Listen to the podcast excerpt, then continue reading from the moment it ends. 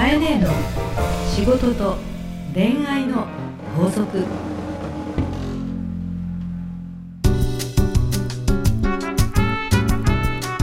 番組ナビゲーターのナグーです、えー、カエネーの仕事と恋愛の法則第58回始まりました、えー前回に引き続き、えーオーガニックワインバーなんなん麻布十番ストアより、えー公開収録パーティーの模様をお送りします。はい、よカエネ今週もよろしくお願願いいたします。す。いやーもう4週にわたってですね。ねえ。まあ、12月の18日でそクリスマス、ん。で元旦。元元日からの1月8日とやってきたんですけど。だからみんなもう仕事が始まっちゃうと。いやいやいやいやいやいやどんな年になってますかね。本当ですね。ちょっと近くにいる女性にちょっと一言、はい。ねちょっはい。とインタビューしてみますね、あ、はい。ああのすいません。ちょっと4週見てどうですか？えすごいいい話収録を間近で聞くと、もうなんかす世界観に引き込まれるというか その話の中のうーんだからすごい面白いです来てよかったですありがとうございます。奥にいる女性にもはい。えもうナグーさんもカエネもすごい素敵でこの雰囲気も素敵で参加している方も素敵ですごい楽しいですありがとうございますありがとうございます。後で土産でも持たそう。お願いします ありがとうございます。ということで大変ご好評ご好評無理くり言わせてるんじゃないか。無理くり言わせてはい。はい、ということですね、今日も、まあ、皆さんね、お食事とワインを楽しみながら、はい楽しんでいただければと思っております。で、今日は、えーゲストにですね、コミュニケーションコンサルタントの。コミュニケーションコンサルタントの中達也さん、はいえーゲストにお迎えしますので、はいどうぞよろしくお願いいよろしたします。くお願いいたします。それでは今日も皆さんよろしくお願いいよろしくおたします。願いいたします。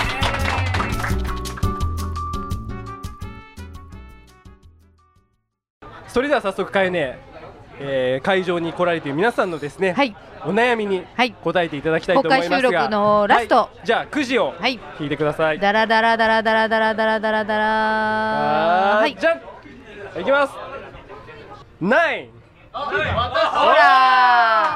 はい、はい、じゃあ、はい、お名前と、はい、ご職業、年齢を言える範囲でお願いします。ただいま喫茶店で働いておりますテルと申します。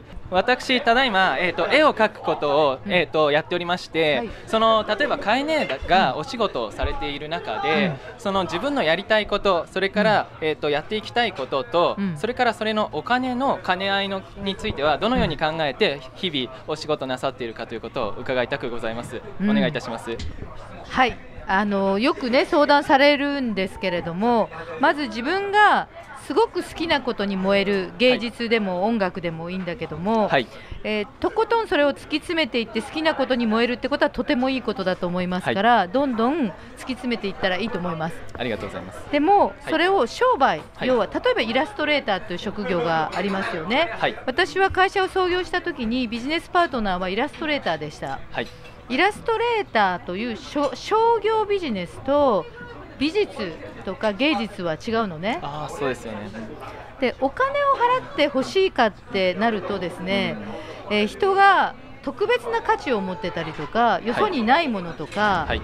ね、てるさんの絵がよそにないはとか本当に何か特徴的っていうものがないとなかなか商業に変わらないい。そうですね。もしくは依頼されたことを書くというふうに例えばそのグラフィックデザインみたいにですね企業の求めるものに応えていくっていうことか、てるさんはどこに行きたいの？そうですね。自分のオリジナルを、うん。えー、と自分のものを欲しいと言ってくれる人のために書いていきたいんですけども、うん。それだとお金にはなかなか直結していけないなっていうところが今の悩みどころなんだなとうんうん思ってうんます。うん。お金に直結するにはですねはい。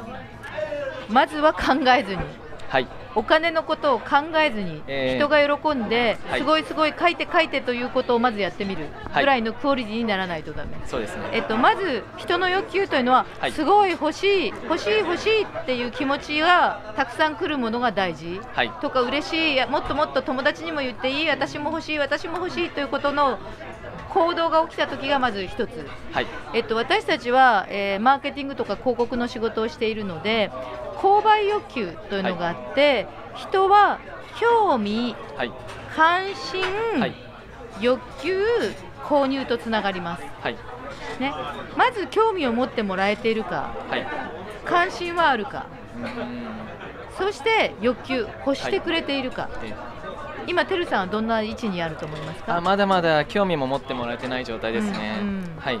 わかりました、はい。もし絵で食べていきたいと思うんであれば、人が興味を持ちはい。関心を持って欲求をまず伝えてくるかっていうことから考えてみてくださはいい、はい、でもね考えすぎると商売って意外にじゃあピカソが儲けたくてやったのかと。そうですよね。ねこれは実は2つなんですよね。うん。本人が自分のしたいことをとことん突き詰めてたらそこに価値が出る場合と、それから、えー人が欲しいと言ってるものを作るかっていうのはねどっちかなんですよね。はい。うーん。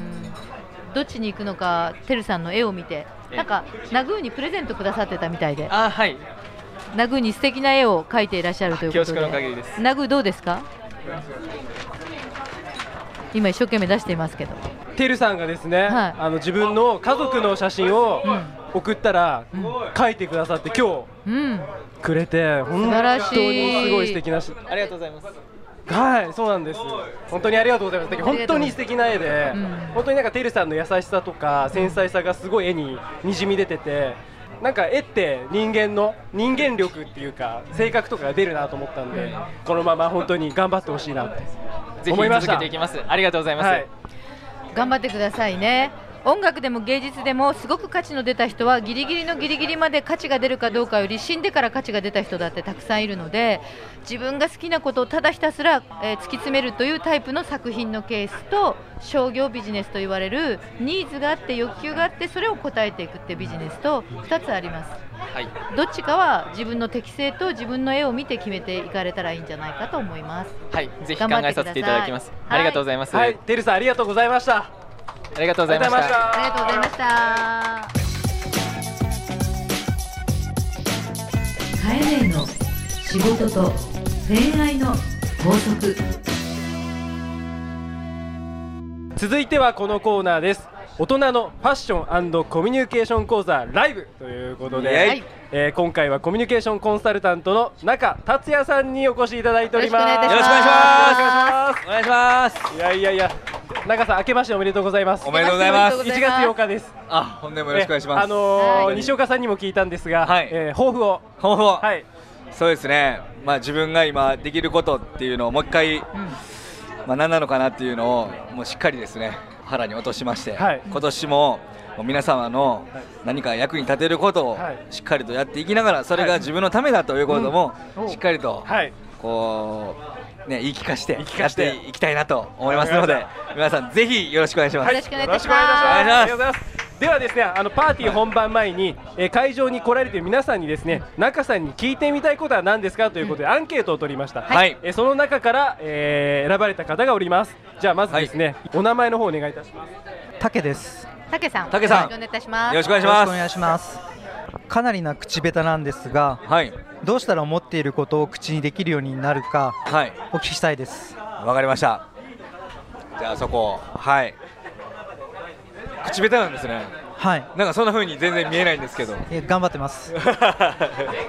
結構あの自分のことを伝えるのが苦手ってことですか？そうです。なるほど。はということはあの口下手な人にあの本当に一番多いのが。まあ、自分のことを伝えるっていうのが苦手だっていうところなんですけども、はいそのそこをもう逆転の発想でい。はい。相手が喜ぶことはを考えるっていう風にされると、はいこう結構言葉が出てくるようになったりとか、はい。その人が喜んでくれるっていうことを大前提にして話されると、はい。すごく良くなると思います。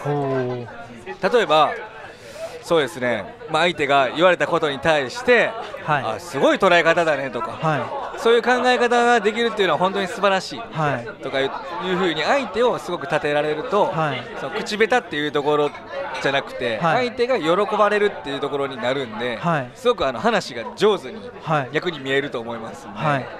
相手を立てるっていうところをまず大前提にされるといいかなとあ思います。、わかりました。はいできそうですか？はい。できそうですか？どうでしょそうれはできそうです。じゃあ例えば、うん。カエネのことを褒めていただいてもいいですか？はい。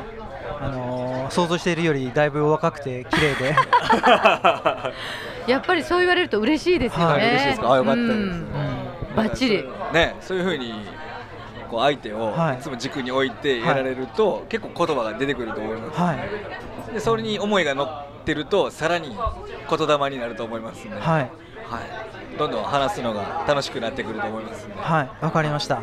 ぜひ、はい。はい、トライしてみてくださありがとうございます。はい、OK ですか？OK ですか？他に何あとかあれば。ははい。伝えたいんですよ。はい。もう思って思いいること。を、はい。なるほど。じゃあ思いを伝えたい時の、はい。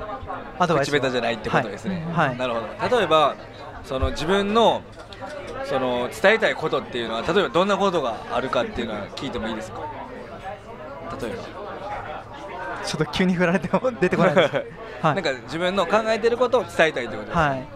例えばそうですね。それがまあ何かにまあよるとは思うんですけども、はい。まず自分が伝えたいことがあるんであればはい。相手にそのどう伝わったかの方が一番大事だと思いますんで、はい。あその相手がどういうふうに受け止めてくれるかっていう心の状態を作ることがはい。まず大事だと思いますんで、例えば今日はもうどうしても皆さんに伝えたいことがあると。はい。本当に、はい。なので今日はちょっとそこを聞いてもらってもいいかなと。か、はなんか前置きを置くとか。なるほど。はい。はい。そういうことをされると相手は、まあ、社長が言われるとか、まあ、例えば上司が言われるとか、まあ、例えば夫婦だったら旦那がそんなことを言ってきたって思ったら、聞く耳を絶対持つと思いますので、はい。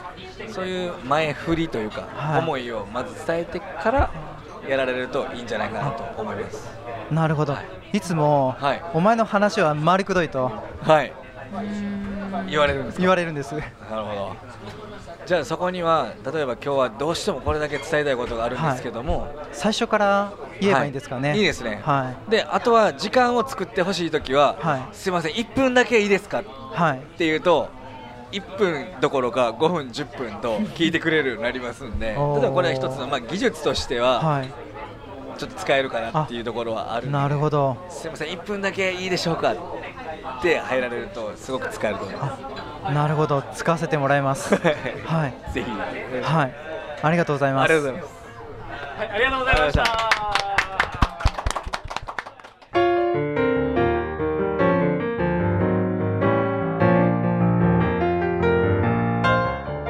さあエンディングのお時間です、はい。はい。えー去年の末からはい。お送りしてきました、はい。公開収録パーティーですすごいね。が、4週間って早いね。4週間。あっという間でしたね。あっという間でしたね。もうクリスマスがあり。4週間が2時間か3時間に感じるんだけど。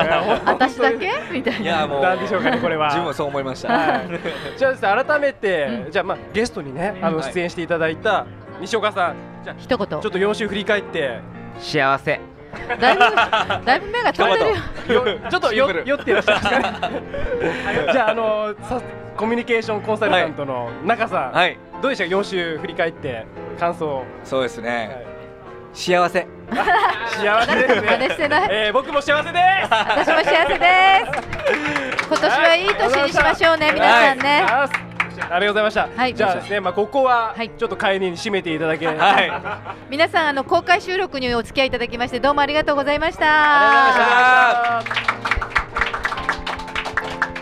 あのこの放送ですね、ポッドキャストということですから、あのこの東京になかなか来れないっていう方も、あのはい。遠くはですね、私実は、えー福岡に、えー仕事に行った時も、えーポッドキャスト聞いてますって言って会場に来られたり、えー北海道に行って仕事をしても会場に、えーポッドキャスト聞いてますっていう人がいらっしゃったり、本当にね嬉しい出会いが広がっています。あのこういう番組を通してですね、えー今まで会えなかった人たちと会えるという意味ではですね、えー今日は酒を飲み交わしている人たちも目の前にいますけど、はい。えっ、と人の縁がとても大事だと感じておりますので、今年はさらに皆さん、うん。仕事も恋愛もうん。いい年にしていただければと思います。よろしくお願いいたしさます。すがかえねさすがカエネ。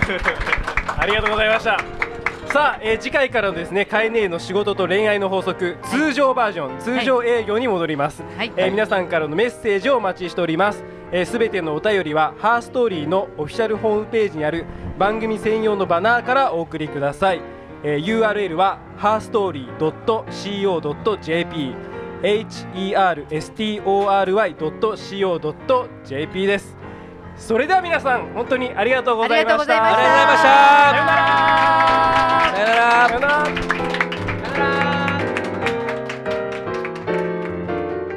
この番組はハーストーリーとファッションスタイリストジャパンの提供でお送りしました。